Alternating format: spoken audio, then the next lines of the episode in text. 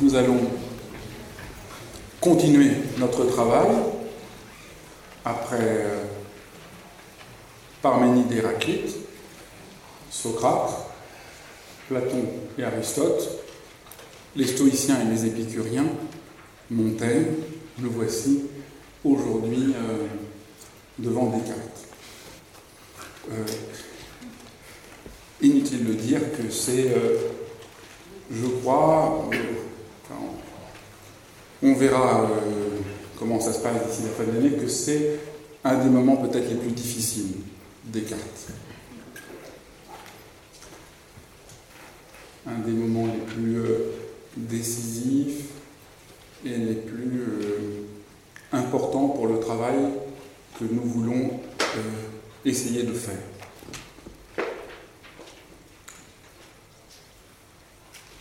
Mais entrons tout de suite dans le vif du sujet. Et comme chaque semaine, je vais commencer par vous lire quelques citations. Aujourd'hui, je vais vous citer euh, une citation de Hegel, ce philosophe allemand du 19e siècle sur Descartes, et puis trois citations de Descartes. La citation de Hegel, tirée de leçons sur l'histoire de la philosophie, c'est avec Descartes seulement que, tel le matelot longuement ballotté sur la mer démontée, nous pouvons enfin crier Terre. Tel le matelot longuement ballotté sur la mer démontée, nous pouvons enfin crier Terre. Très, très, cette phrase est très, très, très importante. Très importante.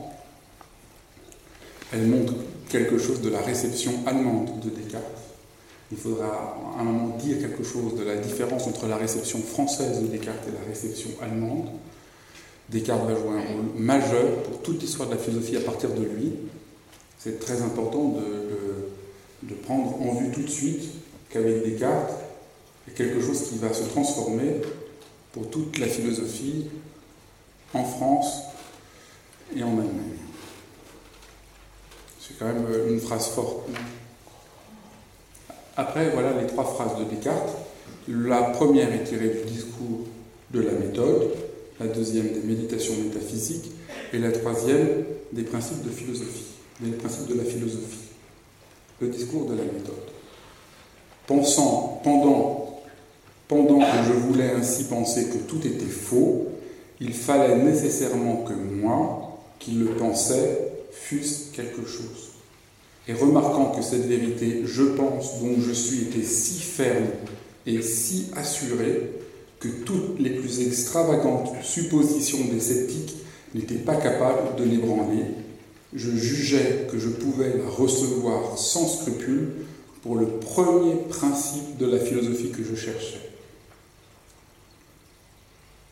C'est juste inouï, c'est l'exercice que nous essayons de faire et c'est une phrase d'une telle. Euh, cette phrase, c'est vraiment euh, le basculement d'un monde à l'autre. C'est ça, au fond, qu'il faudrait réussir à que je vous montre. Cette phrase est vraiment. Euh, il faut conclure et tenir pour constant que cette proposition, je pense, j'existe, est nécessairement vraie toutes les fois que je la prononce ou que je la conçois en mon esprit. Il faut conclure et tenir pour constant que cette proposition, je suis, j'existe, est nécessairement vraie toutes les fois que je la prononce ou que je la conçois en mon esprit. Troisième phrase, c'est dans l'ordre chronologique de publication des textes, il y a beaucoup d'années entre chacun. Nous ne saurions nous empêcher de croire que cette conclusion je pense donc je suis ne soit vraie et par conséquent la première et la plus certaine qui se présente à celui qui conduit ses pensées par ordre.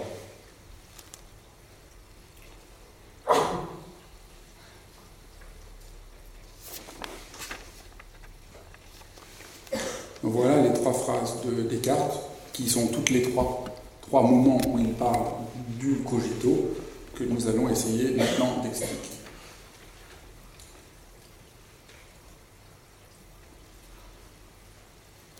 J'ai pensé pour commencer à vous lire le début du texte des passions de l'âme de Descartes. Il n'y a rien en quoi paraisse mieux combien les sciences que nous avons des anciens sont défectueuses qu'en ce qu'ils ont écrit des passions. Ce qu'ils en ont enseigné est si peu de choses, et pour la plupart si peu croyable, que je ne puis avoir aucune espérance d'approcher la vérité qu'en m'éloignant des chemins qu'ils ont suivis. Il n'y a rien en quoi paraisse mieux combien les sciences que nous avons des anciens sont défectueuses qu'en ce qu'ils ont écrit des passions. Ce qu'ils en ont enseigné est si peu de choses, et pour la plupart si peu croyable, que je ne puis avoir aucune espérance d'approcher de la vérité qu'en m'éloignant des chemins qu'ils ont suivis. C'est quand même inouï comme début d'un livre de philosophie. C'est une remise radicale de tout ce qu'il précède. Descartes commence son texte en expliquant que tout ce qui a eu avant lui n'a aucun rapport avec la vérité. Il est quand même euh, sérieusement gonflé. Qui ne s'est pas étonné comme Descartes dans le même temps que, je le cite, ceux qui font profession d'être philosophes sont souvent moins sages et moins raisonnables que d'autres qui ne se sont jamais appliqués à cette étude. Je crois que ça, c'est vraiment un des points de départ de Descartes et j'espère, enfin, je pense que peut-être vous avez fait le même constat. C'est du reste la cause de mon profond désarroi quand je suis rentré à l'université. La scolastique moderne qu'on apprend à l'université en cours de philosophie n'est pas, très, n'est pas la même que celle de Descartes, mais elle est tout aussi euh, scolaire, prétentieuse, confuse. Et notre conception de la philosophie est pour cette raison bien étroite, voire bien indigente. Le discours, le discours de la méthode et des méditations insiste, comme ce texte, sur le fait que pour penser, il va falloir mettre en cause le discours scolaire, l'éducation habituelle, avec tous les effets que cette éducation a sur notre pensée. Donc ça, c'est vraiment le commencement cartésien. Ce qu'on raconte, quand même, ça ne nous aidera en rien pour avoir rapport à la vérité. Et par ces affirmations, Descartes, voyez, par ce, mouvement-là, Descartes veut commencer. En ce sens, Descartes est, euh, de manière, euh, euh, éminente philosophe. Être philosophe, ça veut dire commencer. Ça veut dire poser question de telle manière que vous êtes en rapport au commencement c'est-à-dire ne s'appuyer ni sur la coutume, ni sur l'autorité de qui que ce soit, mais se mettre soit en rapport direct au commencement. Commencer, c'est être prêt à faire le mouvement philosophique pour de vrai. C'est pour ça que c'est un tel choc de lire Descartes. Vous lisez la philosophie, vous lisez Descartes, et vous êtes complètement ébranlé par le commencement. Ce point de vue-là, c'est vraiment le héros de notre temps. Alors je vais vous dire maintenant quelques mots sur Descartes. Descartes naît en Touraine, sa mère meurt un an après sa naissance.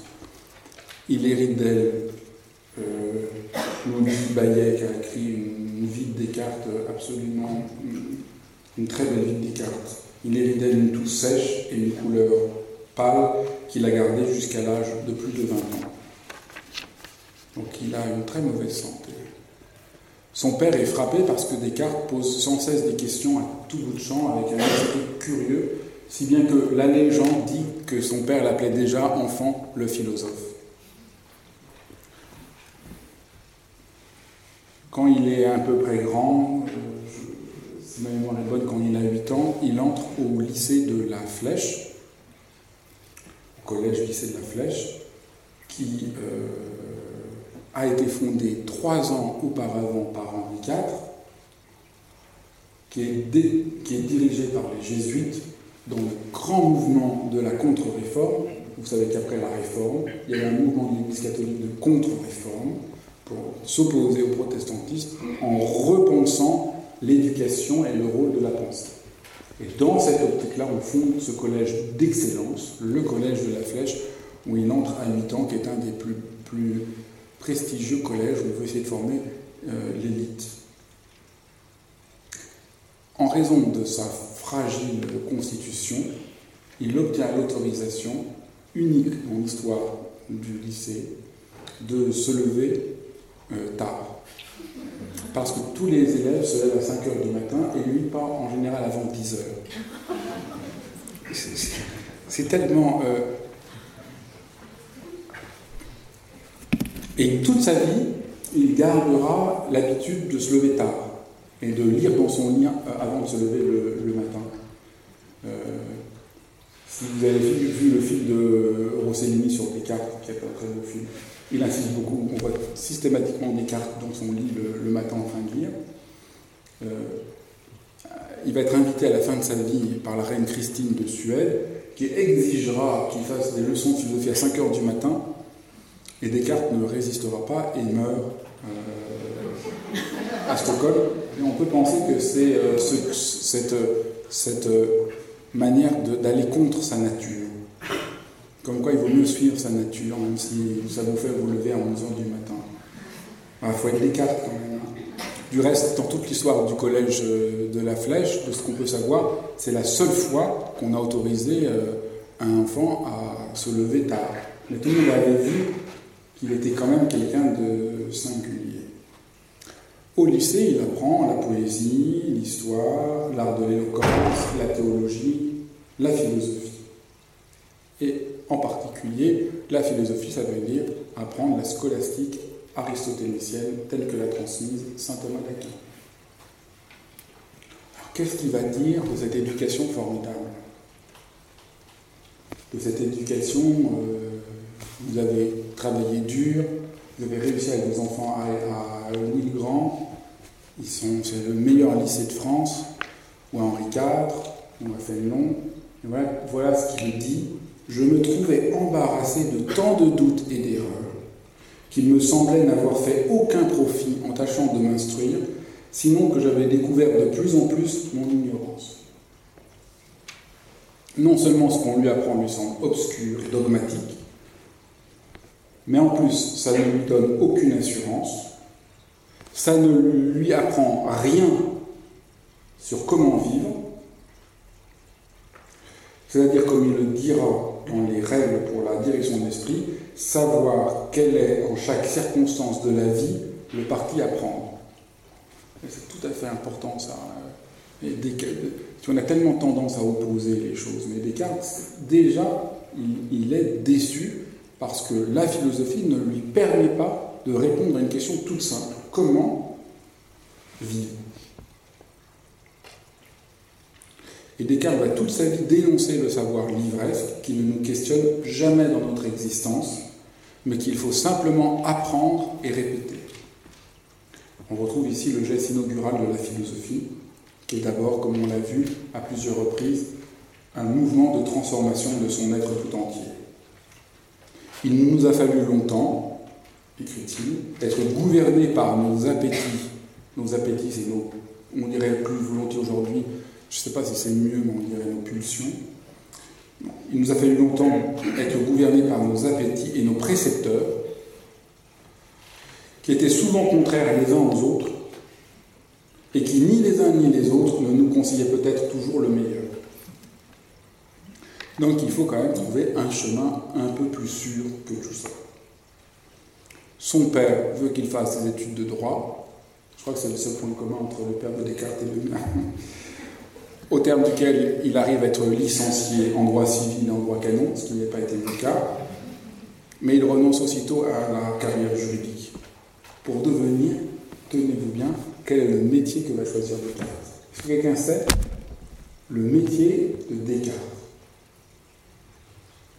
Le philosophe français, hein, parce que Descartes c'est philosophe français, quel est le métier de Descartes? Et je crois que c'est le seul métier qu'il qu'il aura de toute sa vie. Personne ne sait? Comment? Non. Soldat, militaire. Il s'engage et il devient militaire, parce qu'il pense que par là, il va rencontrer des hommes. Il, rentre au service de Maurice de Nassau aux Pays-Bas. À l'époque, euh, c'est pas comme en France, c'est pas comme aujourd'hui. Parce que quand je dis la guerre, attention, c'est pas du tout le truc euh, aujourd'hui. Euh, la guerre, vous choisissez l'armée où vous voulez aller. Les soldats sont pas, il n'y a pas de circon, comment on appelle ça, de circon, circonscrit, une cons, comment? Constriction, constriction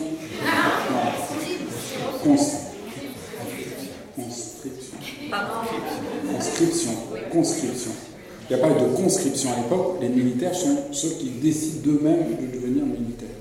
donc, ils décident d'aller de choisir l'armée de Maurice de Nassau aux Pays-Bas, puis après, les troupes du duc de Maximilien de Bavière. Et il pense que c'est une bonne manière pour lui de poursuivre son éducation, d'observer les hommes et les choses, pour découvrir les facettes multiples de la vérité et de l'erreur.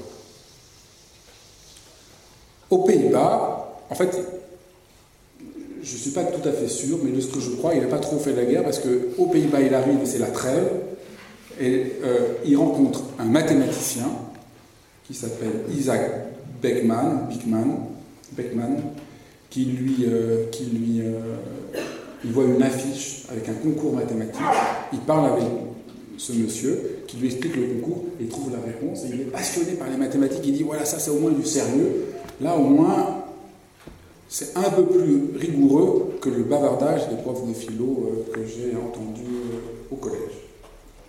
Il se passionne pour l'astronomie, pour la musique, la médecine, et il a l'intuition qu'il faut refonder le savoir de manière un peu plus sérieuse. Après quelques années de vie militaire, il revient en France, il, euh, touche l'héritage de sa mère, il vend la propriété, il décide que dorénavant, il n'arrêtera d'avoir aucun métier, qu'il a suffisamment d'argent pour ne plus avoir à avoir un métier et qu'il va pouvoir travailler sérieusement et solidement à faire son métier, son métier, son, travail, pardon, son vrai travail, qui va être de changer le monde, euh, qui va être de, fonder une science un peu plus solide que cette euh, mer floue qui lui semble être celle dans laquelle il vit et il choisit de s'installer en Hollande. C'est tout à fait frappant, Descartes est considéré comme un philosophe français, a très très peu vécu en France. La Hollande est à l'époque un pays particulièrement libéral, et donc il choisit d'y vivre en pensant qu'il aura la paix. Et Descartes a, vraiment le, souci de toujours avoir la paix. Donc il déménage très régulièrement qu'on sait où il habite, il déménage. Il envoie sa correspondance de ville où il n'habite pas pour pas qu'on vienne le déranger, pour pouvoir travailler tranquillement. Parce que ce que veut Descartes, c'est pouvoir travailler. Il a la chance, il pas les mails, il n'a pas le téléphone portable, donc il peut vraiment euh, se mettre au boulot. Et on a, on a après Socrate quand même une figure d'un philosophe amoureux fou de la vérité. c'est un homme prudent. Il est amoureux de la vérité, mais c'est un homme prudent. Il va se cacher en Hollande de telle manière qu'on ne le voit pas. Mais souvenez-vous, qu'en 1600, Giordano Bruno est brûlé euh, à Rome pour hérésie, et que quand Descartes a 23 ans, en février 1619, sur la place du Salin à Toulouse, Vanini est accusé, parce qu'il est accusé d'athéisme, va être condamné à mort. Je vous lis euh, le, récit de sa mise à mort. Avant de mettre le feu au bûcher, on lui ordonna de livrer sa langue sacrilège au couteau il refusa, il fallut employer des tenailles pour la lui tirer, et quand le fer du bourreau la saisit et la coupa, jamais on n'entendit un cri plus horrible, on aurait cru entendre le mugissement d'un bœuf qu'on tue, le, feu dévora le reste, et les cendres furent livrées au vent. C'est dire qu'on est dans une époque où c'est pas euh, la liberté de penser.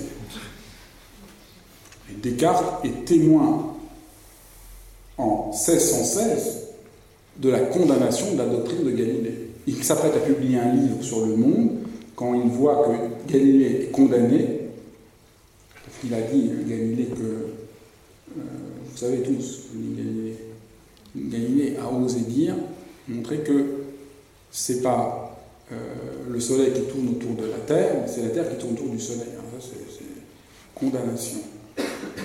Et en 1633, Galilée est lui-même condamné. En 1616, c'est sa doctrine. En 1633, il est condamné lui-même parce que l'Église considère que c'est, comme c'est marqué dans la Bible, c'est le Soleil qui tourne autour de la Terre. Et qu'on ne peut pas aller contre la parole révélée de l'Église. Donc Descartes prend la décision de ne pas publier son livre. Même si lui est un peu à l'abri en langue, il n'y a pas l'Inquisition, il essaie qu'on n'empêche pas trop de travailler. Mais euh, ce qu'il garde de Socrate, c'est le fait de ce, souci de questionnement. Une grande part de sa vie va être consacrée à répondre à tout le courrier qu'on lui envoie de toute l'Europe. On lui envoie quand même du courrier pour lui poser des questions mathématiques. Il répond. Il y a toute une société comme ça, des chercheurs de vérité à l'époque. Alors il répond tout en fuyant, en essayant de se prémunir. Et il fait une chose, euh, crois que c'est un des rares très grands livres de philosophie, les, méditations, dans lequel il décide de communiquer son texte à tous les grands savants qui veulent lui poser des questions, et il répond, et la publication du livre contient les questions et les réponses qu'on lui a faites. Au fond, ce ce qu'éprouve Descartes, c'est qu'on est tout seul. Il faut se débrouiller par soi-même. Et au fond, c'est notre situation aussi même si nous avons reçu des enseignements formidables, de gens extraordinaires, peut-être même encore d'une plus grande ampleur que celle des jésuites du collège de la Flèche, on est seul face à la réalité, on est seul face à nos livres. Comment on va trouver le chemin? Être philosophe, c'est poser la question de la vérité de telle manière que cette question soit explicitement la plus importante de toutes les questions possibles. Voilà ce qu'est un philosophe. Or, Descartes est frappé par l'impossibilité d'avoir un rapport suffisamment soutenu à la vérité. D'une part, parce que domine la scolastique qui fige la pensée d'Aristote. Aristote est devenu la référence obligée, tout passe par ce qu'a dit Aristote. Or, une doctrine figée D'autre part, elle donne un rôle majeur à la rhétorique, confondant l'effet d'une démonstration avec la vérité. Ou pour reprendre l'expression de Leibniz, elle prend la paille des termes pour le grain des choses. Et enfin,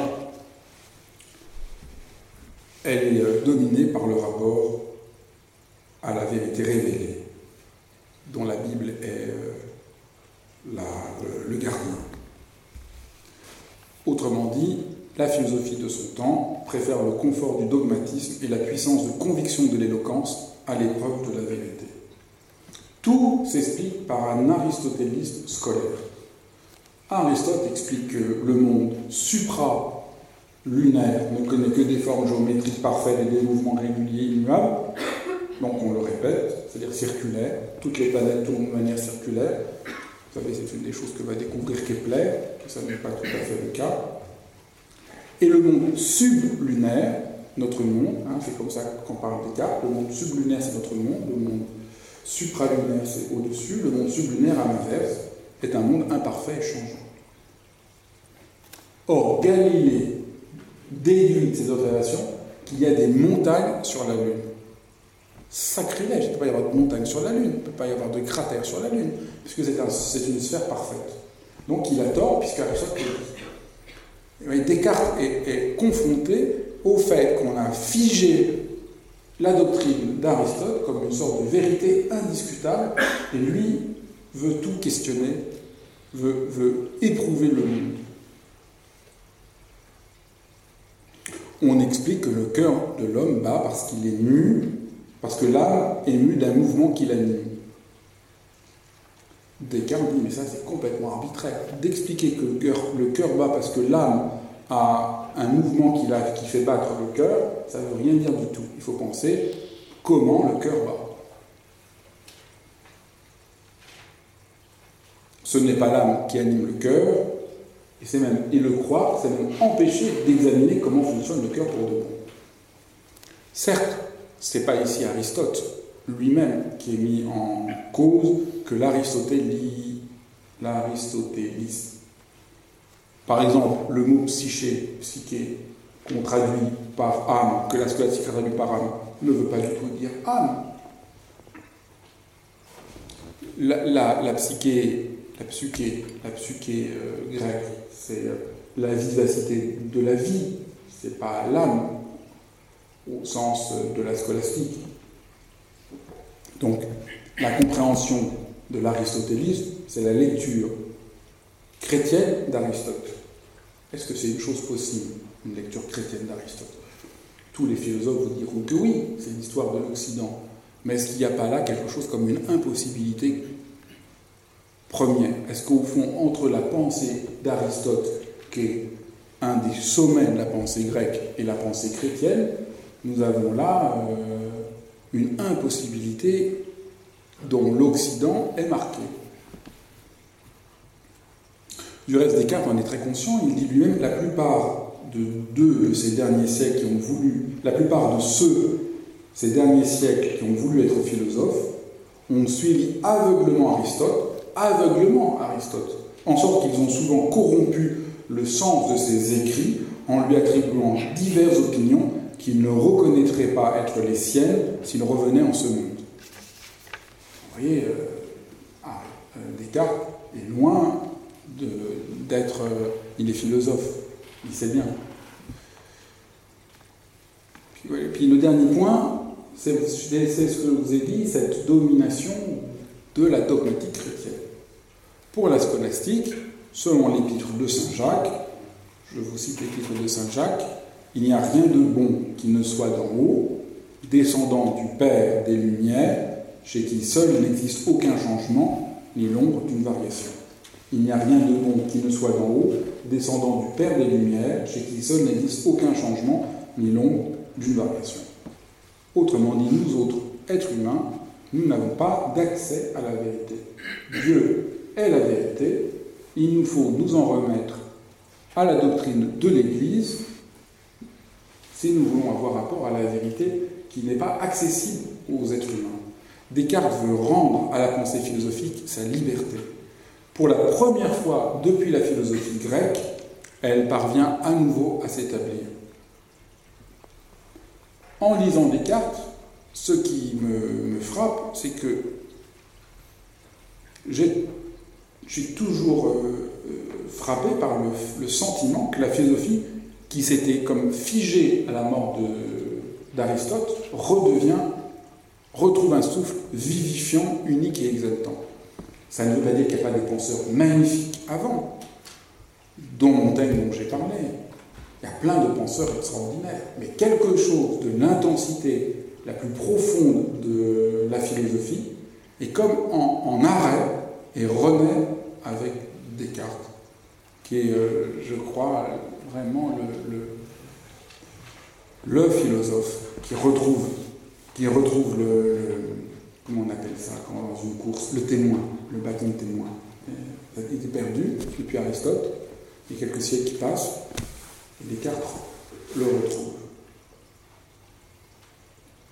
Et dans la scolastique, la vérité, ce qui est décidé par Dieu.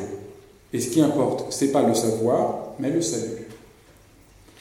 Ce n'est pas comme chez les stoïciens et les épicuriens, l'ataraxie, c'est-à-dire la paix de l'esprit, qui est visée, mais la délivrance. Mais que ce soit la paix de l'esprit ou que ce soit la délivrance, dans les deux cas, ce qui importe, ce n'est plus la vérité. Je vous ai dit, être philosophe, c'est poser la question de la vérité comme la question principale. Règne désormais du temps de la scolastique, c'est-à-dire toute cette période de la philosophie chrétienne, est-ce qu'il peut y avoir quelque chose comme une philosophie chrétienne? Est-ce que ce n'est pas une contradiction dans les termes? Dans toute la philosophie chrétienne, il n'y a plus de philosophie, il y a une doctrine qui est rassemblée dans des sommes. On a des sommes qui présentent la doctrine la totalité du savoir tel qu'il concorde avec la conception de l'Église. Avec Descartes, la question de la philosophie est libérée de la tutelle de l'Église, de la théologie, et prend un nouveau départ. Il nous faut penser à partir de la lumière naturelle, c'est-à-dire de notre propre raison, et non plus de la lumière de la révélation. Vous voyez? Dans la scolastique, la lumière est celle qui vient de Dieu. À partir de Descartes, la lumière est celle de la raison en chaque être humain. le bon sens la chose au monde la mieux partagée. Tout début, tout le monde apprend ça. Si vous avez fait un an de philo, il y a de fortes chances que vous avez, qu'on vous a donné à lire ce texte. Le bon sens, c'est pas le bon sens au sens ordinaire, c'est la raison. Pascal ne va pas s'y tromper. Il va attaquer Descartes en affirmant, euh, il va attaquer Descartes, puisque Descartes affirme la raison humaine, il tente de nier notre misère. Or, il faut insister sur le fait que l'être humain est misérable pour qu'il soit forcé de se soumettre à, l'ordre de Dieu. Et, l'opposition de Pascal à Descartes voit très bien le danger que représente Descartes pour la pensée chrétienne. Descartes renverse le christianisme de son temps, pour qui le savoir, au fond, est vain, puisque seul compte le salut, et qu'il y a un orgueil fou de penser que l'être humain puisse avoir un rapport au savoir sans passer par la révélation. Et Descartes, le mouvement Descartes, c'est qu'il est possible pour l'être humain d'avoir un rapport à la vérité sans passer par la révélation. C'est un, c'est inouï dans le, dans le schéma de l'Occident. Même Montaigne, au fond, pense que l'homme n'a pas d'accès à la vérité. Je ne peux dire l'être, mais juste le passage. Et désormais, avec Descartes, il est possible de dire quelque chose de vrai sur le monde et de trouver une manière de vivre qui ne soit pas juste incertaine. C'est tout à fait, tout à fait un mouvement euh, saisissant. Avec Descartes, le socle du christianisme vacille. Et, pourtant, Descartes n'est pas du tout athée. Il a un rapport tout à fait. Mais le socle du christianisme vacille. Euh. La Bastille est prise. Donc voilà un peu le, mouvement. Maintenant, il faut commencer à approcher ce fameux cogito. On a souvent l'idée, et je veux quand même le dire tout de suite, on a souvent l'idée qu'il y aurait un progrès. Dès qu'on pense quoi que ce soit, on essaie de penser de siècle en siècle, on aurait un progrès. C'est un peu naïf. Il faudrait pas aller, il faudrait être libre de la notion de progrès comme être libre de la notion de décadence. Au fond, il n'y a jamais vraiment de progrès, il n'y a jamais vraiment de décadence. Il y a à chaque fois des mondes qui ont une unité propre avec leurs points forts et leurs points plus faibles. Penser le mouvement cartésien comme un progrès dans l'histoire de la philosophie, ça vous met, c'est trop naïf. Mais on peut dire qu'il y a dans le mouvement cartésien euh, une tentative de sauver un espace de philosophie dans un monde qui l'a évacué. Là, c'est complètement différent. Si je peux me permettre de, faire, de, mettre un bémol à la remarque de Hegel, c'est pas sûr que Descartes soit un progrès dans l'histoire de l'humanité, mais c'est certain que Descartes est un mouvement de réaction à une situation qui a rendu le rapport à la vérité bouché. Et du coup, parce qu'il est pris dans cette réaction contre quelque chose où tout fout le camp, où on, est dans une situation presque de fausseté euh, orgueilleuse, prétentieuse, alors euh, Descartes veut trouver une certitude indiscutable pour refonder le savoir. Le mouvement cartésien, c'est je veux trouver quelque chose d'absolument sûr si j'osais dire, c'est je veux trouver quelque chose qui soit aussi sûr pour la question de la philosophie que le christianisme prétend l'avoir pour la question du salut. Et de ce point de vue-là, chrétien euh, reste comme, comme marqué par un certain état du christianisme. Parce que le christianisme, c'est la question majeure, vous vous souvenez tous. On est, on, est, on est juste après la réforme, on est juste après Luther. La question de Luther, c'est comment puis-je être sûr et certain d'être sauvé? C'est l'angoisse. Est-ce que je peux être certain d'être sauvé? Et au fond, Descartes est marqué par ce temps. Est-ce que je peux être sûr d'avoir un rapport à la vérité indiscutable? Vous voyez C'est ça le mouvement, la certitude que enfin quelque chose soit assuré. Dans l'enfance, l'esprit est encore libre de préjugés. Mais malheureusement, l'intelligence est un peu assoupie. Et quand celle-ci est enfin éveillée, quand on devient grand, On a tellement reçu d'éducation, on a tellement appris de choses que les préjugés occupent une plus grande place. L'éducation est une source d'égarement en même temps que d'éclairage. Mais qu'aucun, euh, je vois quelques visages d'enseignants inquiets. Si l'on veut entrer en rapport à la vérité, Descartes se dit il faut commencer par douter de tout. Douter de tout ce qu'on nous a présenté comme vérité. Descartes, c'est vraiment le mouvement qu'il nous faut faire, c'est mettons tout en question. Le doute que développe Descartes, c'est pas un scepticisme. C'est pas je ne crois pas ce qu'on me raconte et on ne peut rien dire. C'est une arme de guerre, le doute. C'est une incroyable arme de guerre. Je vais douter de tout et comme ça, tout ce qui ne tient pas va s'effondrer et je verrai s'il y a quelque chose de possiblement réel dans tout ce qu'on raconte, dans l'existence humaine, ou si nous sommes condamnés à rester dans, la mer incertaine dont parle Hegel. C'est ça la mer incertaine. Je doute. Alors c'est vrai, c'est un doute, c'est un doute euh, général. La vérité est en rapport à quelque chose d'ultime, le doute doit être ultime. Je doute de tout. Est-ce que ce que mes sens me disent est vrai? Est-ce que je ne me trompe pas? Est-ce que ce que je vois est vrai ou est-ce que c'est pas une illusion? Est-ce que ce qu'on m'a raconté est vrai ou est-ce que ça n'est pas une illusion? Seul le droit de rester ce qui résistera à l'attaque du doute. Je peux douter de tout, je peux douter des objets, je peux douter de ce que je vois. Mais lorsqu'au contraire je dis je pense, ma pensée est en face d'une idée indiscutable qui est la chose même. Quand je pense à un, quand je pense à quelqu'un, peut-être je me trompe. Mais quand, mais le fait parce que je pense quelque chose. Mais quand je pense, mais le fait de penser juste cela est indiscutable.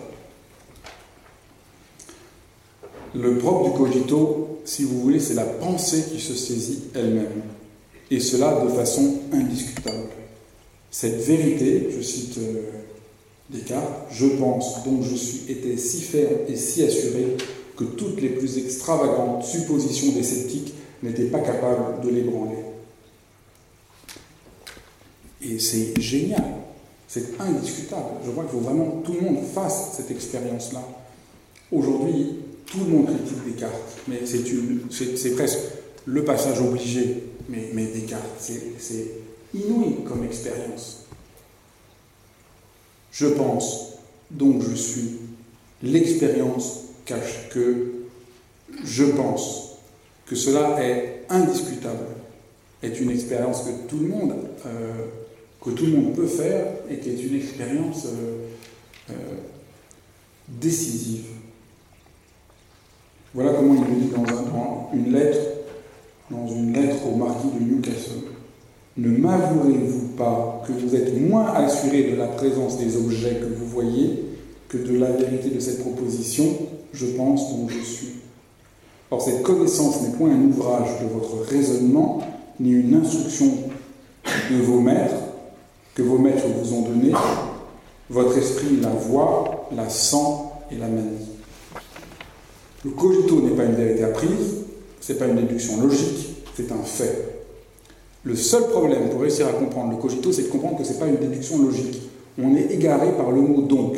On a l'impression que c'est je pense, donc en conséquence je suis c'est une erreur, c'est pas du tout ce qu'a voulu dire Descartes. Il le dit, il le précise dans cette fameuse lettre remarquée de Newcastle. Le cogito est un cas de connaissance intuitive. C'est une intuition. Ce n'est point, écrit-il, un ouvrage de votre raisonnement? Non, quasiment. Enfin, la plupart des erreurs sur Descartes viennent, de ce point-là. On a l'impression que je pense donc je suis, c'est un raisonnement dont on va essayer de, de mettre en question la cohérence. Mais ce n'est pas un raisonnement ce, n'est pas un ouvrage de votre raisonnement, ni une instruction que vos maîtres vous ont donnée, votre esprit la voit, la sent et la manie. Cette affirmation est, l'éclat d'un acte, euh, écrit Paul Valéry. C'est l'éclat d'un acte, un coup de force fulgurant qui est une intuition. Il faut entendre cette intuition comme le pur regard de l'esprit, c'est-à-dire comme la raison faisant face sans médiation. Que j'observe, me souvienne, agisse ou non, toujours et d'emblée, je suis présent en tant que je, comme dans la proposition elle-même, auprès des choses, sans qu'aucune analyse ni aucune dialectique ne soit nécessaire pour le démontrer. Ce je est toujours là. Je pense donc que je suis n'est pas une déduction, mais une vérité parfaitement cohérente, incontestable, n'ayant besoin d'aucune démonstration. Et, autre point euh, absolument décisif, c'est une vérité qui regarde en direction de notre être même.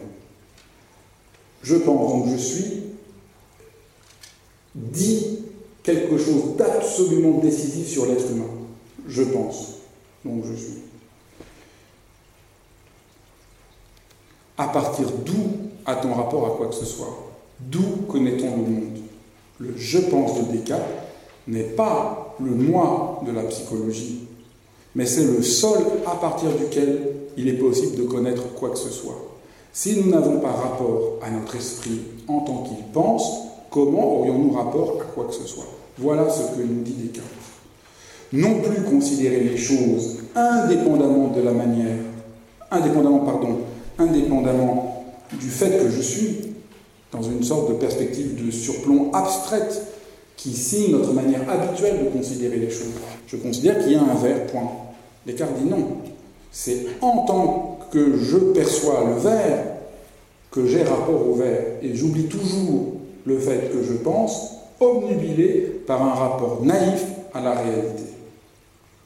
Le doute est un, est un dépouillement de tout attribut, de tout contenu, pour toucher la quintessence de ce qui est. Et de ce point de vue-là, on peut dire que Descartes, analogiquement, euh, euh, fait comme la traversée de la nuit obscure dont peuvent parler certains mystiques. Et c'est ce que remarque le philosophe euh, Agamben. Il dit le cogito est une réduction presque mystique de tout contenu psychique autre que le pur acte de pensée. Et je crois que c'est, pour une part, c'est tout à fait vrai. Descartes cherche à se délivrer du moi de la psychologie ordinaire pour toucher quelque chose d'une quintessence. Euh, Agamben continue. Un mystique arabe à l'âge a exemplairement désigné le cœur de cette expérience transcendantale du je. Je suis je et il n'y a plus d'attribut. Je suis je et il n'y a plus de qualification. Je suis le pur sujet du verbe. Et il faut bien comprendre que Descartes, par le cogito, nous délivre de la tyrannie du moi, qui est la servitude et la peur, la prévention et la précipitation. C'est une pensée inouïe de l'être humain qui éclaire le fait que je pense ce que je pense, que la fleur que je vois, en même temps que je la vois, je suis. C'est en étant un je que la fleur se montre. Malheureusement, la pensée des Descartes en France a été comprise en perdant cette ampleur métaphysique. Le jeu est trop souvent compris comme conscience de soi, voire comme une sorte de moi. là, vous avez toute la philosophie française jusqu'à Sartre. C'est pas sûr qu'ils aient vu l'ampleur réelle du cogito comme, à mon sens, euh, le, déploie euh, Et c'est pas, c'est pas, c'est pas ce point-là en tout cas.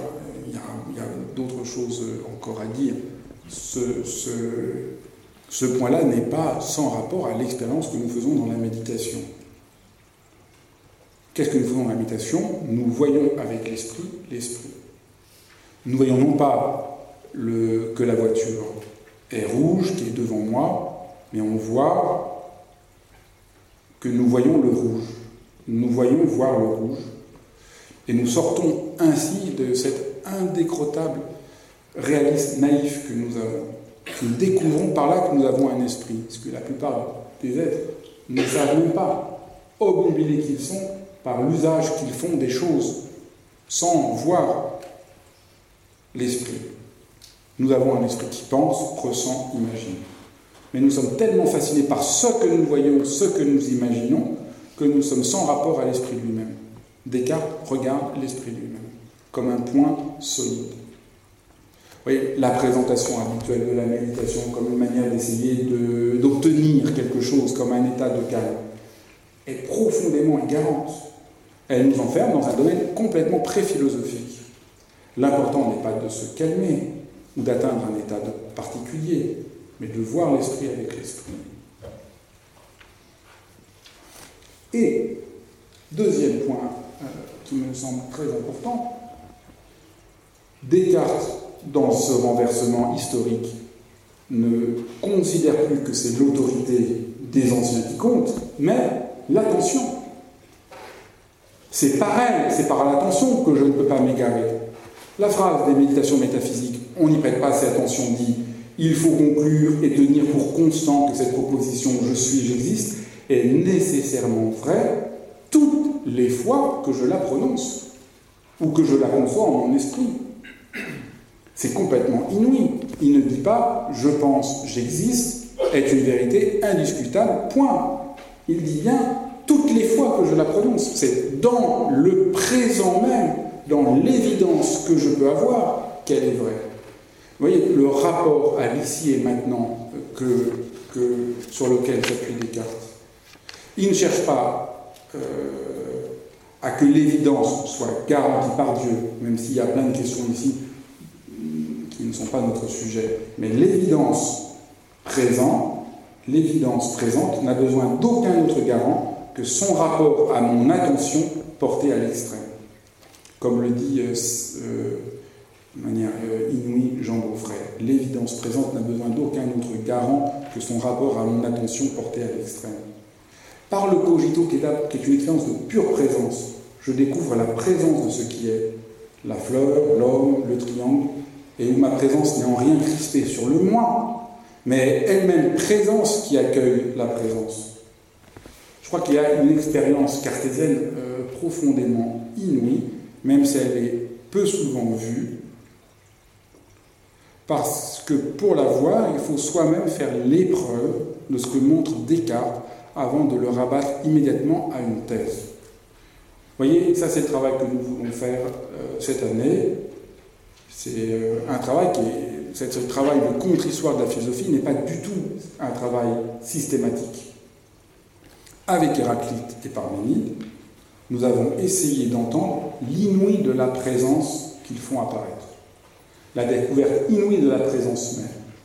Non pas seulement de l'art ou de la feuille qui sont présentes, mais le fait qu'il y ait de la présence. Avec Platon et Aristote, le rapport à la méditation nous a permis de ne pas accepter les traductions habituelles qui figent le mouvement philosophique et nous invitent à revenir au mouvement interne à la pensée des deux philosophes en découvrant un tout autre Platon et Aristote que celui que l'approche scolaire a crispé. Mais avec Descartes, le travail que nous avons à faire est encore autre. Vous voyez, ce n'est pas un travail systématique, ce n'est pas j'ai trouvé une nouvelle idée, on va l'appliquer chaque fois. Là, on fait un tout autre travail. La méditation doit nous permettre de mieux voir ce que le geste cartésien libère de possible, tout en percevant aussi ce qui en lui se crispe. Et c'est ce que je voudrais à présent examiner. Qu'est-ce qui en lui se crispe Se crispe se crispe de telle manière qu'il perd ce qu'il a vu. Je ne, nous n'allons pas faire non plus comme nous avons fait avec les stoïciens et les épicuriens. Je ne vais pas maintenant défaire ce que j'ai dit. Ce que j'ai dit, ce que je dis, je crois, euh, est l'expérience sur lequel, à partir de laquelle il faut partir. Mais maintenant, est-ce que cette expérience que voit Descartes, cette expérience inouïe de libération, est-ce que la manière dont il la formule, la manière dont elle va être reçue, la manière dont elle va ouvrir notre monde, ne perd pas ce qu'elle a cherché à voir? Et voyez, autre remarque, le travail que je fais, que je voudrais euh, tenter de faire, n'est pas euh, euh, une manière de liquider la philosophie parce que la philosophie ne répondrait pas à nos questions les plus courantes, débarrassons-nous de la philosophie. Il y a deux manières de souiller, de, souiller la philosophie. Soit on l'enferme dans des spéculations mortes, comme le font la plupart des universitaires, soit on prétend que la philosophie n'est qu'une abstraction dont nous pourrions très bien nous passer, puis voyez, on n'attend que ça, le bouddhisme et la méditation, formidable, c'est concret, débarrassons-nous de la philosophie, cette abstraction vague, et là je crois que je peux faire une très belle carrière. Enfin, il y en a déjà un qui fait une très belle carrière en racontant ces choses-là. Donc euh, peut-être on n'a pas besoin de faire comme lui. Je crois qu'il faut quand même essayer d'être sérieux et essayer de saisir la vérité de la philosophie. Et le travail de rapport à la méditation doit nous aider, non pas à essayer de faire le guignol, mais à essayer d'entrer en rapport à la vérité de la philosophie dans son, dans son mouvement profondément libérateur. Et ça, c'est vraiment peut-être le malheur de notre temps. Au nom de la prise en vue de la limite de la philosophie, on cherche non à mieux la considérer, à essayer d'entendre son commencement, à essayer d'entendre son mouvement, essayer de revenir à la source vive de la philosophie, mais on prend prétexte de sa pour s'en débarrasser. C'est un geste suicidaire. Une société qui prétend faire l'économie de la vérité est en réalité perdue. Elle se livre sans défense à la barbarie. La pensée des Descartes dans le mouvement génial qui est le sien ne va peut-être pas au bout d'elle-même, mais elle est pleinement philosophique. J'ai euh, euh, vraiment, dans, un, dans, une perspective pédagogique, essayé de, distinguer trois modes de, crispation.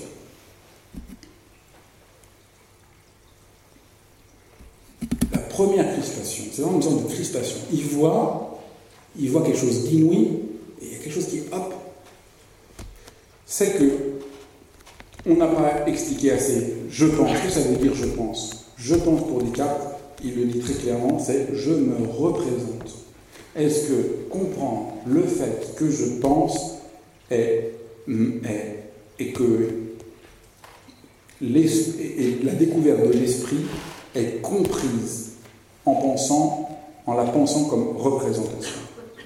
Représentation, ça veut dire je pose devant moi, à partir de moi, et en ramenant à moi ce que je considère.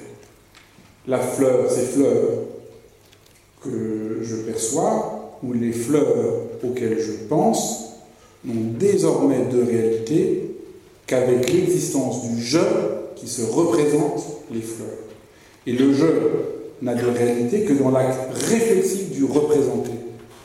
Mon existence même est assurée mais ce n'est pas du tout un moi, n'est assuré qu'à la mesure de la représentation. L'évidence de la fleur qui se tient devant moi tout, autant que je me tiens devant elle cesse. Pour Platon et Aristote, qui était loin d'être aussi naïf que le croit Descartes, c'est très surprenant. Il n'avait pas besoin d'être assuré de la présence des choses.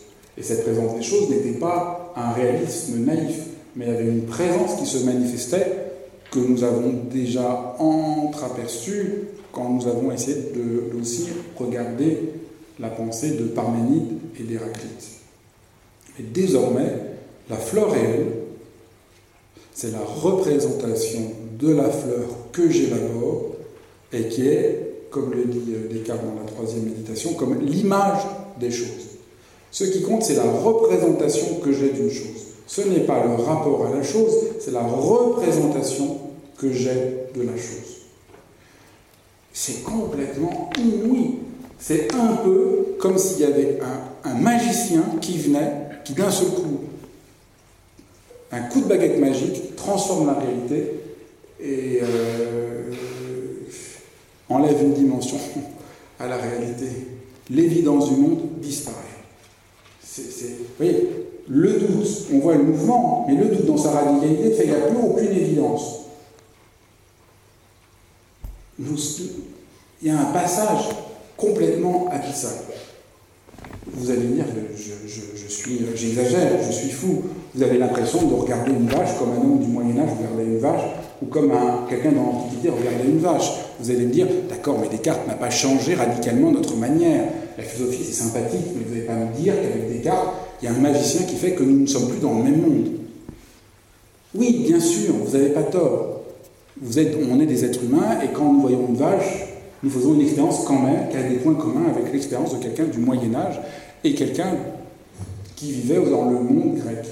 Mais quand on y regarde plus avant, dans le monde du Moyen Âge, la vache, elle est créature de Dieu.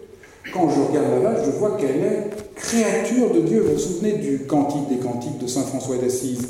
Le vent, frère vent, frère lune. Je voulais regarder, je ne sais pas s'il y a frère vache, sœur vache. Non, mais il aurait dit ça. La vache entend qu'elle est créée par Dieu et que je suis créature. Eh, sœur C'est comme ça qu'on pense dans la perspective. Mais donc, il ne voyait pas forcément la vache comme nous. Et, dans l'Antiquité, la vache, c'est peut-être Zeus qui veut séduire Europe, parce que quand Zeus a vu Europe, pour la séduire, il s'est transformé en une très belle vache, et, euh, pour que Héra ne le voit pas, ne le, découvre pas. Est-ce que c'est la même expérience? Est-ce que quand vous voyez une vache, vous vous dites, faisons attention, peut-être qu'il y a c'est une défense très profonde, mais c'est pas une défense naïve que font les Grecs. La plénitude de la vache peut être la présence du Dieu. Pour nous, une vache, qu'est-ce que c'est? En tant qu'elle est une représentation livrée à notre pouvoir, nous ne la voyons pas du tout de la même manière. Elle va devenir, la vache, nous la voyons comme une réserve de nourriture dont il faut rentabiliser les coûts en vue d'accroître la productivité et le progrès de l'humanité. Je ne vous parle pas des porcs, parce que l'élevage des porcs est un des sommets du monstrueux. La monstrueux, le n'est pas juste. Et la philosophie n'est pas une construction qu'on peut faire à sa guise de la, euh, de la vérité. Aujourd'hui, on pense à la, la philosophie, ah, chacun peut construire sa philosophie, comme quand on est petit, vous avez peut-être joué au Lego et au mécano, alors on construit son truc, alors moi j'ai construit ma philosophie. Non, la philosophie, la philosophie, quand on est Descartes, vous dites quelque chose de la vérité d'un monde complètement neuf qui s'ouvre. Descartes est le penseur qui voit le monde nouveau qui vient à nous. Là, c'est là, là, c'était la première restriction de penser. C'est tellement singulier de penser cette expérience inouïe de, de l'esprit comme représenté. Deuxième, encore peut-être plus euh, saisissante restriction. Pourquoi cette expérience de l'esprit ouvert est comprise comme l'établissement d'un sujet? Descartes, à partir de Descartes, la question devient la question du sujet. Le terme sujet traduit un mot grec, hypokéménon, ce qui est sous-jacent ce qui est déjà là. La neige est blanche. La neige est le sujet, ce sur quoi vient se poser blanc. Voyez? Le sujet, c'est ce sur quoi vient se poser blanc. La neige est blanche et froide, blanche et froide, se pose sur le sujet neige. Or, pour Descartes, le sujet devient l'ego par excellence. Le nom propre de l'homme est sujet à partir de Descartes, à partir de Descartes, l'être humain est un sujet.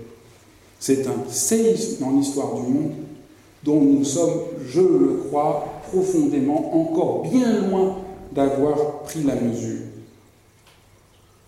Quand nous pratiquons la méditation, nous découvrons la présence même.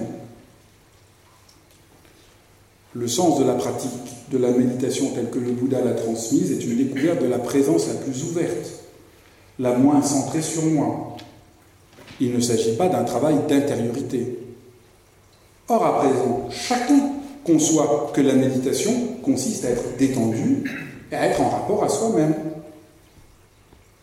Tout le monde croit aujourd'hui que la méditation, c'est entrer en rapport à son intériorité. Ça, ça n'est possible qu'à partir de Descartes. Jamais, mais jamais, un Asiatique qui pratiquait la méditation avant Descartes n'aurait pu dire qu'il pratique pour toucher son intériorité. Cette question n'aurait pas le moindre sens. Ce qui, pour tous les philosophes occidentaux, depuis Descartes, est le signe de leur naïveté, de leur limite, de leur, de leur Quelqu'un veut, m'aider? Manque de sagesse. Oui, de leur. Oui, manque de sagesse. De leur. Euh, vraiment, il leur manque la chose principale, les malheureux. Les malheureux êtres humains partout dans le monde avant Descartes. Ils n'ont pas le sujet.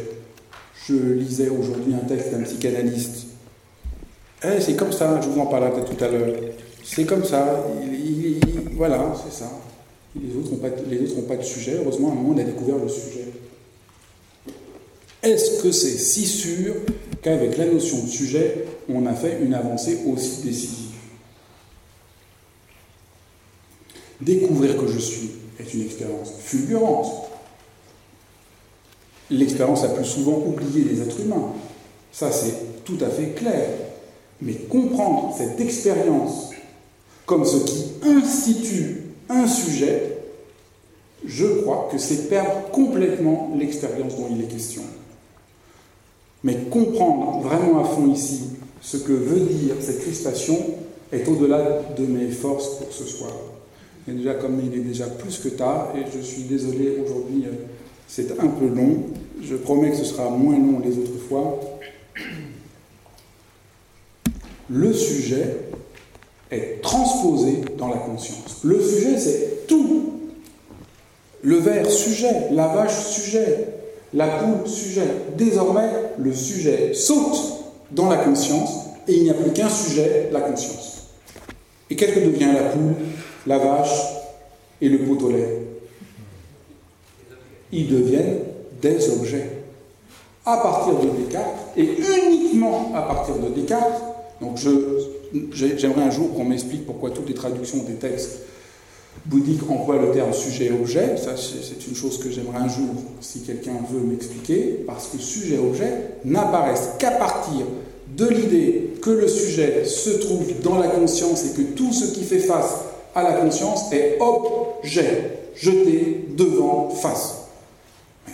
Est-ce que la poule a envie d'être un objet? Et je ne parle pas ici, vous, qu'est-ce que vous êtes en face de moi? Si le sujet, c'est uniquement ma conscience, nous avons là un problème tout à fait périlleux, qui n'apparaît pas tant avec Descartes qu'avec Hegel, mais qu'on retrouve, euh, euh, qui pose des problèmes infinis.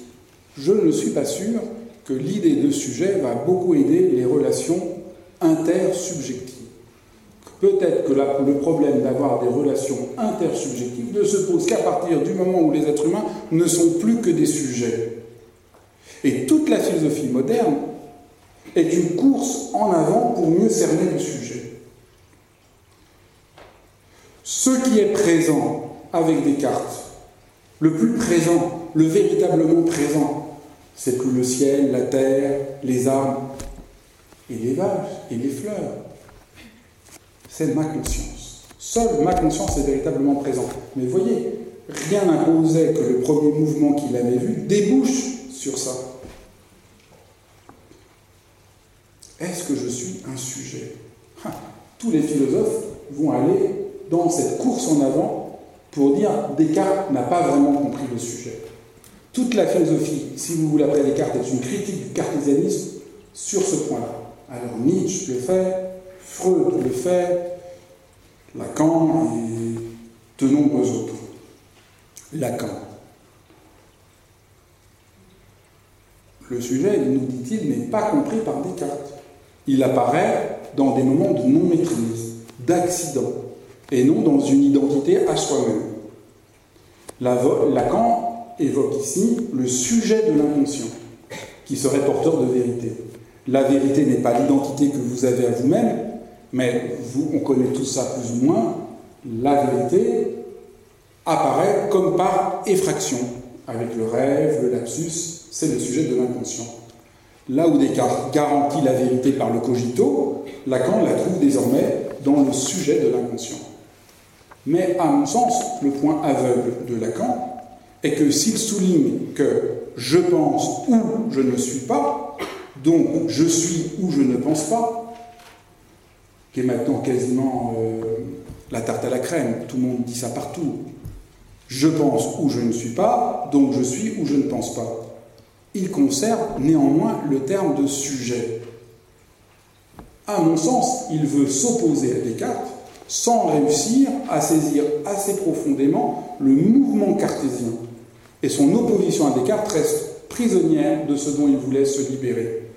En vérité, Lacan est profondément cartésien. Nietzsche, Freud, Lacan se trompent sur Descartes. Descartes ne fait pas du cogito la dimension même de l'identité. Souvenez-vous, pensez à la lettre euh, à, Newcastle. Le sujet, l'ego cogito n'est pas une identité, même si le cartésianisme l'a parfois compris ainsi. Descartes ne tient pas comme un fait allant de soi que l'homme est déterminé en tant que moi et ce moi en tant que sujet. Le cogito n'est pas une conclusion logique, c'est une évidence.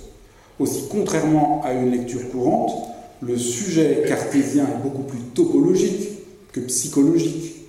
Il est la structure même de rencontre de la réalité, le point d'appui qui permet de trouver le sol ferme et de quitter la mer des impressions et des idées floues. Descartes ne pose pas l'identité d'un moi dont le sujet de l'inconscient nous libérait, mais comme le souligne Paul Valéry, le moi de Descartes est le plus pur, le moins personnel, qui doit être le même en tous et l'universel en chacun. Là, le, cogito, c'est le plus pur, le moins personnel, c'est le moi le plus pur, le moins personnel, qui doit être le même en tous et l'universel en chacun. Voyez, on est quand même, quand même, si on veut affronter Descartes, faisons-le à son niveau. Lacan, comme toute notre époque, se trompe sur le point de crispation de Descartes, qui n'est pas l'identité du moi, mais le fait de penser l'être humain comme sujet. Descartes éclaire, nous, nous fait apparaître quel est le sens de cette insurrection de l'être humain qui décide désormais de prendre la première place dans le champ du réel, dans un, renversement spectaculaire. Quelle est cette insurrection? Le sujet, c'est uniquement ce que je suis. En quoi toutes les critiques de Descartes mettent en question ce préalable-là, qui est ce, ce qu'il nous faut en vérité questionner? C'est très étrange même comment notre temps ne cesse de répéter la fameuse phrase de Freud sur les trois blessures narcissiques. Alors, c'est quoi les trois blessures? La Terre n'est plus le centre du monde, ce que dit Galilée, Darwin, l'homme descend du singe, et l'homme n'est plus le maître dans sa propre maison parce qu'il y a de l'inconscient. Tout le monde répète ça. Vous avez tous entendu parler de ça. Il y a trois blessures narcissiques de l'être humain. Avant, dans l'ancien temps, l'homme était le centre du monde. Désormais, nous ne sommes plus le centre du monde. La Terre n'est plus le centre du monde. Nous ne sommes que des, nous sommes des animaux. Et c'est pas nous qui décidons. Ah, mais cette phrase, elle est absurde. C'est l'inverse. C'est l'inverse.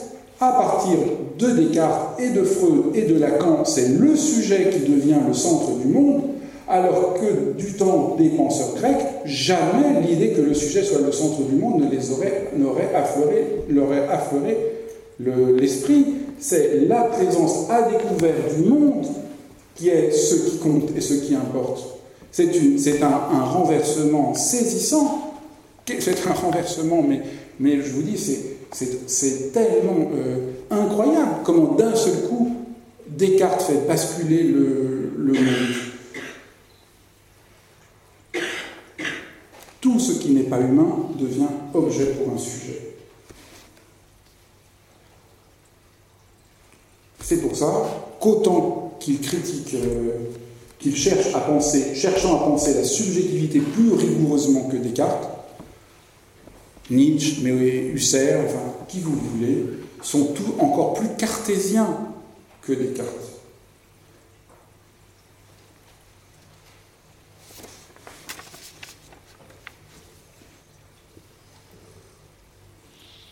Les fleurs qui sont là, nous les voyons tous.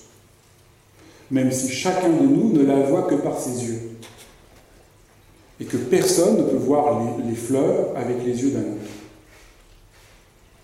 Mais cela n'empêche pas les fleurs d'apparaître comme fleurs.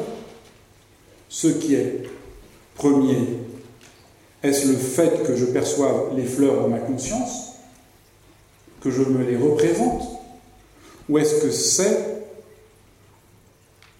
le fait que les fleurs se montrent d'elles-mêmes? Comme nous dit Rilke, toute fleur n'est qu'une mince fontaine qui tantôt revient de son élan éperdu. Est-ce que la fleur, c'est la représentation que j'ai ou est-ce que c'est une mince fontaine qui tantôt revient de son élan éperdu? Vous voyez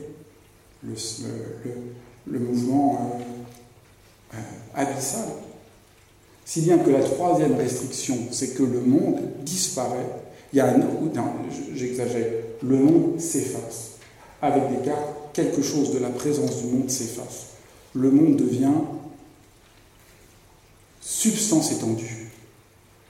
Je suis substance pensante, il y a une substance étendue. Ne soyez pas gênés par le mot substance qui est un peu difficile. Il y a la pensée et l'étendue.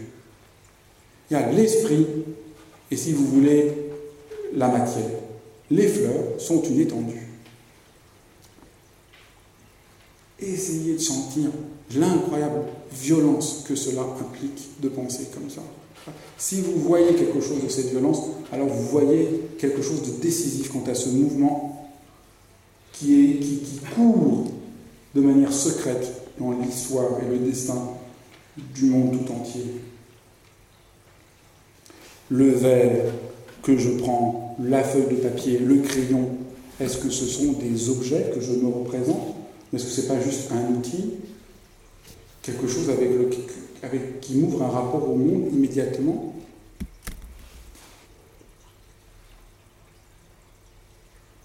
Vous voyez, ce que Descartes gagne en clarté, en expérience de la vérité de notre être, il le perd en faisant du monde une simple étendue mathématisable. Il a tellement aimé les mathématiques qui lui donnaient une certitude qu'il a pensé en rapport mathématique à tout. Le monde n'est plus qu'une surface mathématisable livrée à notre puissance, et l'homme devient comme maître et possesseur de la nature.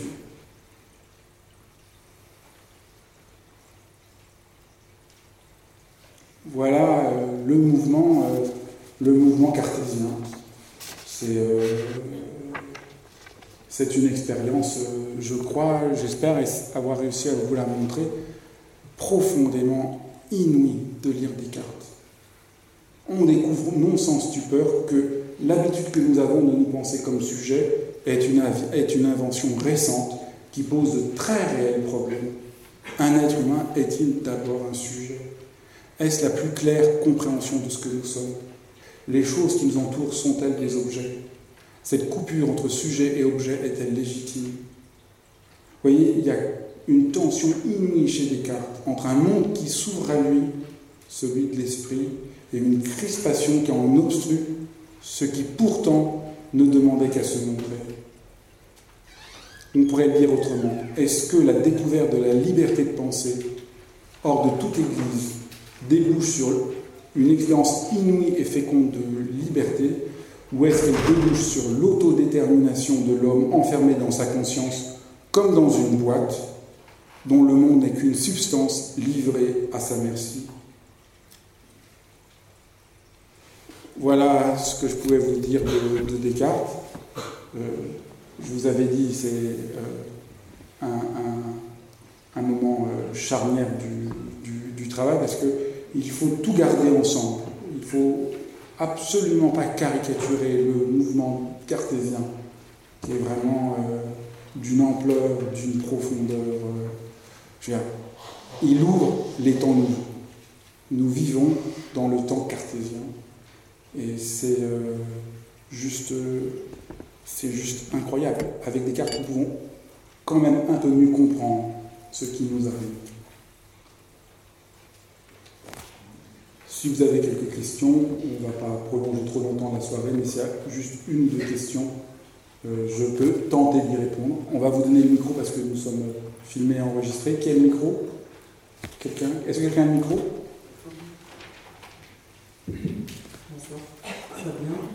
Je n'ai pas pris de note euh, de, de mémoire. Au début de votre exposé, vous expliquez que Descartes, lorsqu'il était au lycée, il trouvait que ce qu'on lui apprenait, finalement, ça ne lui apprenait pas à vivre, oui. ni, à, ni à, prendre, à prendre des décisions toute chose. Euh, mais finalement, est-ce, qu'il est-ce que par le travail qu'il a effectué, est-ce qu'il y est arrivé oui. à trouver des solutions parce que de ce que j'ai compris, j'ai surtout l'impression qu'il a travaillé sur euh, euh, bah, mieux appréhender la réalité, mais j'ai pas euh, Oui. compris ou senti beaucoup de choses sur, euh, sur cet aspect-là. C'est une très bonne question et, et, euh, je, je suis là un peu limité euh, dans la possibilité de vous répondre. Mais euh, je ferai une séance à un moment juste pour répondre aux questions. Et au fond, je me dis, il faudra idéal que les gens puissent m'envoyer leurs questions pour que le- je puisse bien préparer une réponse, parce qu'il faudrait prendre le texte de Descartes et vous montrer ce qu'il dit sur cette question-là. Mais juste, le présupposé de votre question, c'est que pour savoir choisir de, juste manière, cela n'aurait pas à voir avec la vérité. C'est parce que je suis assuré de la vérité que je peux, hum, que je peux euh, agir justement. Pour notre temps, votre question reflète tout à fait notre temps, pour notre temps, la question de l'action, la question de la décision semble n'avoir aucun rapport à la vérité, mais devrait venir d'une sagesse pratique. Pour Descartes, ce travail sur la vérité est la possibilité de trouver une manière de s'orienter. Mais là, il faudrait que je vous parle aussi plus en détail de ce qu'il appelle la morale par provision, de quelle morale on fait pour s'orienter avant d'avoir toutes les certitudes, et comment son chemin va déboucher sur une méthode. L'idée absolument inouïe de Descartes, c'est comment cheminer, cela doit être fait par une méthode. La méthode, méthode, le mot, ça veut dire méta-odos. Odos, c'est le chemin. Méta, transcendant. Le chemin transcendantal va être la méthode. Et chaque fois qu'on pense par méthode, on pense de manière cartésienne. Descartes est l'homme qui invente l'idée qu'on chemine à partir d'une méthode. Avant Descartes, c'est une idée qui n'aurait pas eu de sens. Pourquoi? Parce qu'avant Descartes, la question de la certitude n'est pas une question centrale. On n'a pas cette quête d'avoir quelque chose d'absolument indiscutable. Mais c'est très très rapide. Une autre question? On va te donner le micro. Ouais, Est-ce qu'on peut donner le, micro ici à Alexis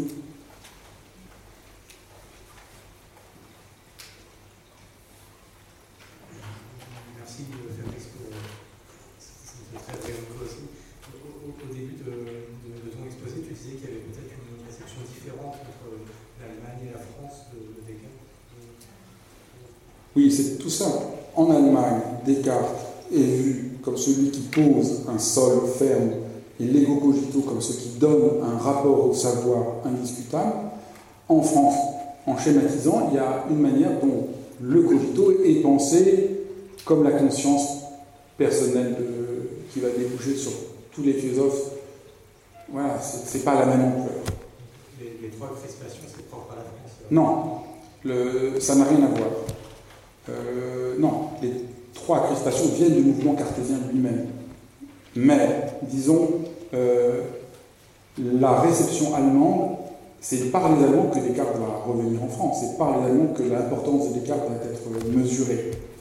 En France, Descartes n'est pas pris à son niveau métaphysique le plus haut. Quelque chose de la dimension métaphysique du cogito est absente. Et euh, voilà, je ne veux pas trop citer de nom, mais toute la philosophie française, vous voyez, voilà, il y a ce- on parle de la conscience. Euh, vous voyez, c'est pas ça qui va intéresser euh, Hegel.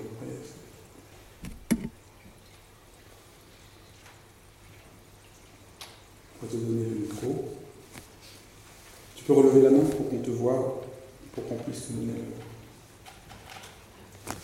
Tu as dit qu'il y a un passage, il n'y a pas de progrès. Moi, justement, j'ai entendu dire qu'à la limite, euh, il n'y a pas d'histoire, que la modernité, c'est la fin de l'histoire. C'est-à-dire qu'il y a. Enfin, je sais pas si- Non, il y a une histoire, c'est indiscutable, mais penser l'histoire en termes d'avancement quantitatif indiscutable ou en termes de régression, c'est trop naïf, c'est plus subtil, c'est plus complexe que ça. C'est-à-dire que Lacan, quand il a critiqué euh, J'ai pas entendu. Lacan, quand il a critiqué Descartes, il se met point de vue. Non, aucun, non, ça n'a rien à voir. Là, tu mélanges deux choses qui n'ont rien à voir. Y a, premier point, il faut réussir à penser le mouvement cartésien, le mouvement Descartes, non pas comme un progrès ou comme une décadence, mais comme un nouveau monde qui s'ouvre. Voilà, c'est tout à fait ça que j'essaye de dire. Après, ce que j'ai de souligner, c'est que tous les philosophes qui vont essayer de critiquer Descartes restent malheureusement, à mon sens, et c'est ça peut-être l'enjeu de ce que peut nous montrer la méditation, restent trop cartésiens. Car ce qu'il faut questionner à sa base, c'est l'idée que nous sommes des sujets. C'est l'idée que le rapport que j'ai à la fleur est un, est un rapport de représentation, et c'est l'idée que le monde soit une surface mathématisable. Voilà ce qui, à mon avis, n'est pas assez vu dans son unité intrinsèque par la philosophie euh, occidentale, qui est en son fond profondément cartésienne parce qu'elle n'a pas réussi à voir assez, assez clairement le geste cartésien dans sa grandeur et sa limite.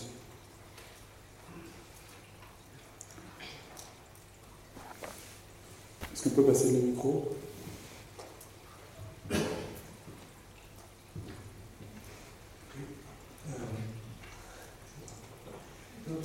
C'est pas vraiment une question, mais, mais c'est vrai que chez Descartes, il y a le comme si.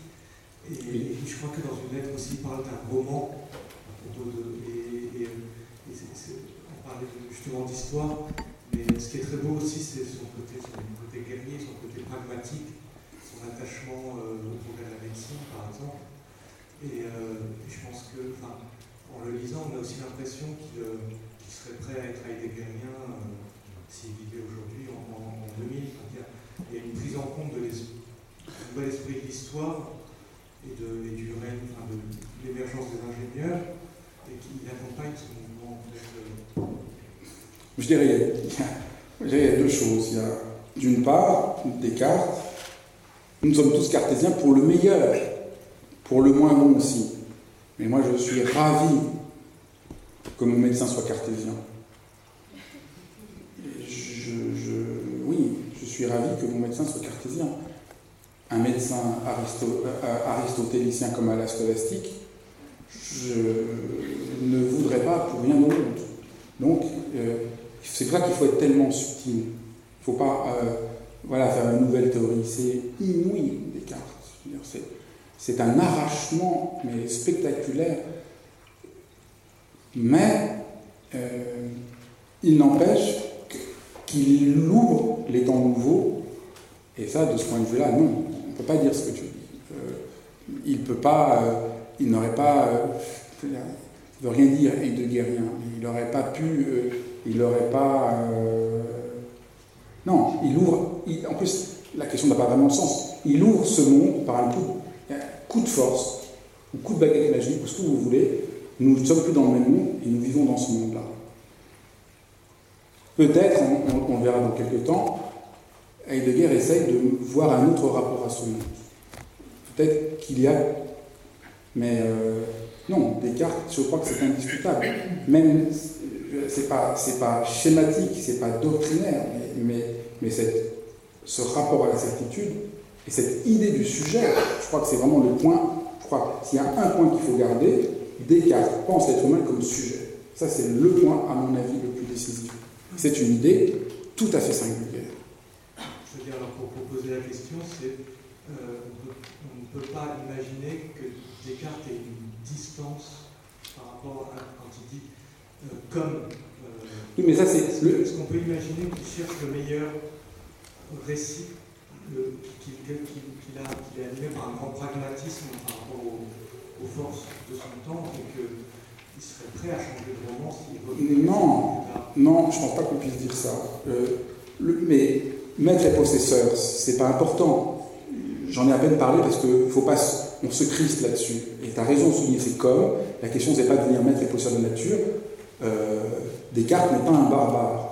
Il veut essayer de montrer que le monde est mathématisable et connaissable. Il y a un côté magnifique.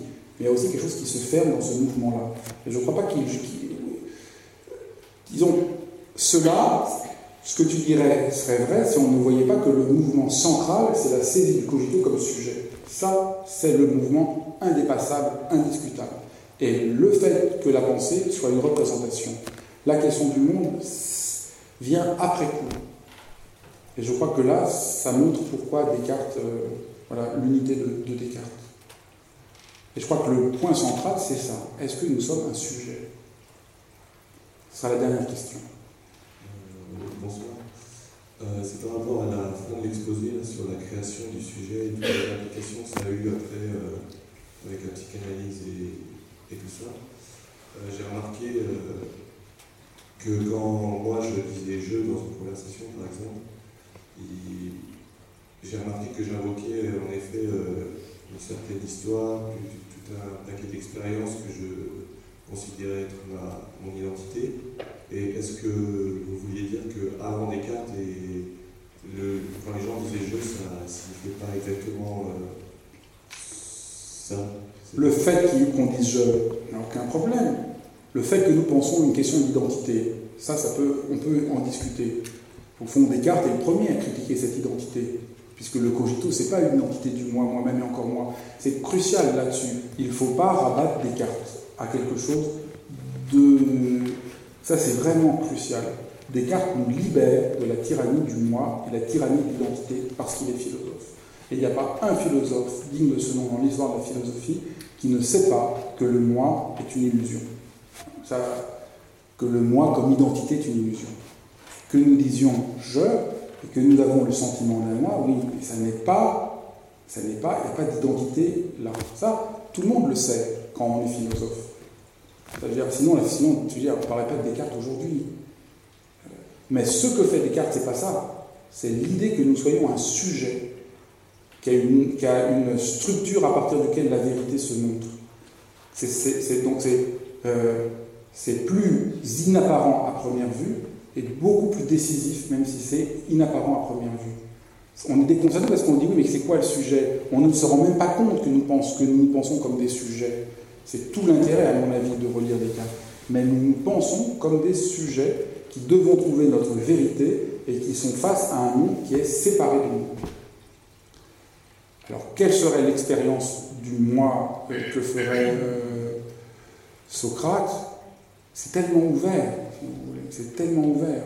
Il n'y a pas cette insurrection, cette insurrection du sujet.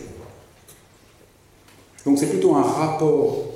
La question du sujet n'est pas une question d'identité, c'est une question du rapport à la réalité. Tout rapport à la réalité passe par le fait que je sois un sujet. Donc, et chaque, et- alors, ce que je vous invite cette semaine, et même dans les vacances, puisque nous allons avoir 15 jours de vacances, ce que je vous invite, c'est voir chaque fois qu'on dit sujet, qu'est-ce qu'on dit? On dit, c'est pas pareil de dire je. Je suis content d'être avec vous ce soir, pas de problème. Mais sujet, quelle restriction, quelle entente du je cela implique Et euh, bon, il est tard, mais je vous aurais bien lu la, page de, de Melman sur le sujet. C'est juste, vous n'arrivez pas à, voir que, les gens sont. le sujet, je, finis là-dessus. Je lis une phrase. Le sujet antique, c'est d'abord celui de la tragédie. Il n'y a pas de sujet antique. Le sujet apparaît avec des cartes. Je suis désolé, monsieur Melman. Le sujet antique, non. Le sujet antique, c'est d'abord celui de la tragédie. Non.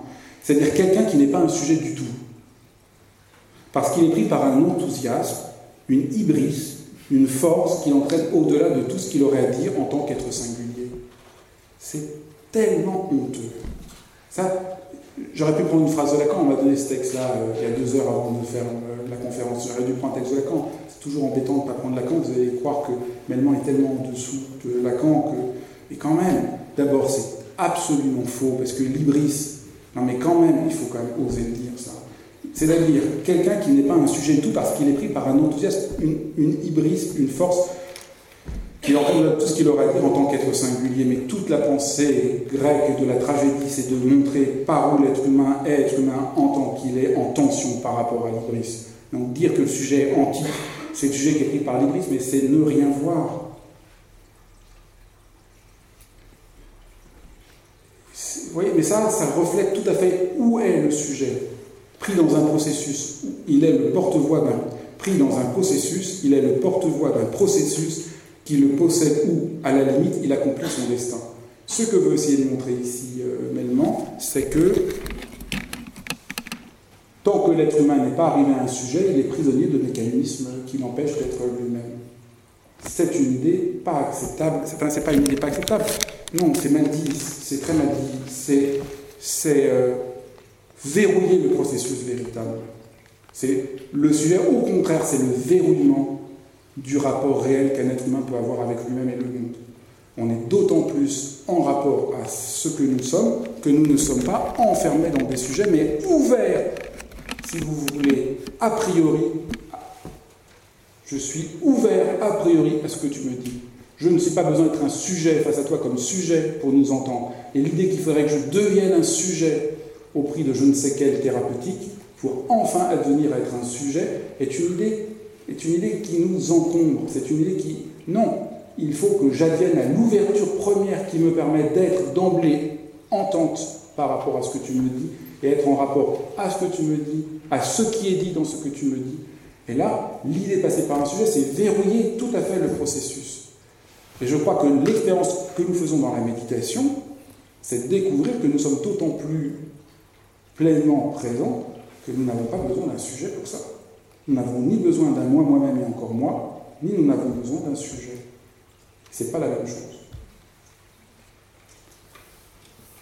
Ben, merci beaucoup.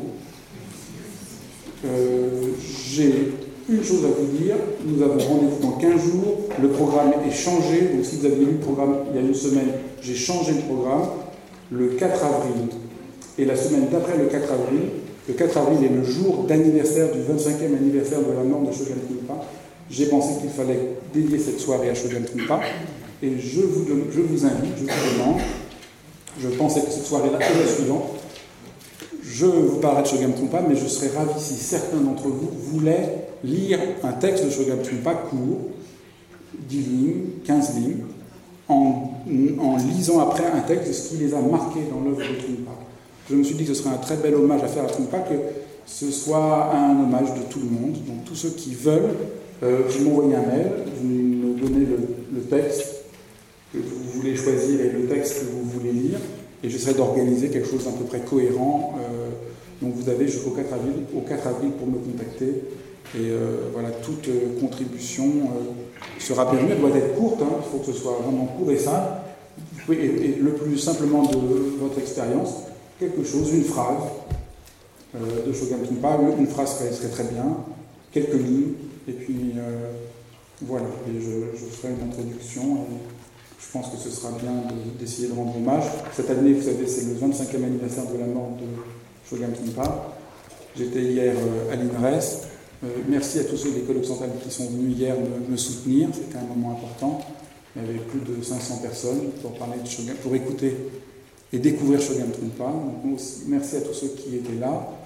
Et euh, donc le 4 avril, nous ferons cela. Vous avez tout le détail donc, des changements, des thèmes sur le site internet. Nous avons 15 jours de vacances, enfin, surtout moi, je vais avoir 15 jours de vacances, et nous nous retrouvons, et le prochain sera Rousseau.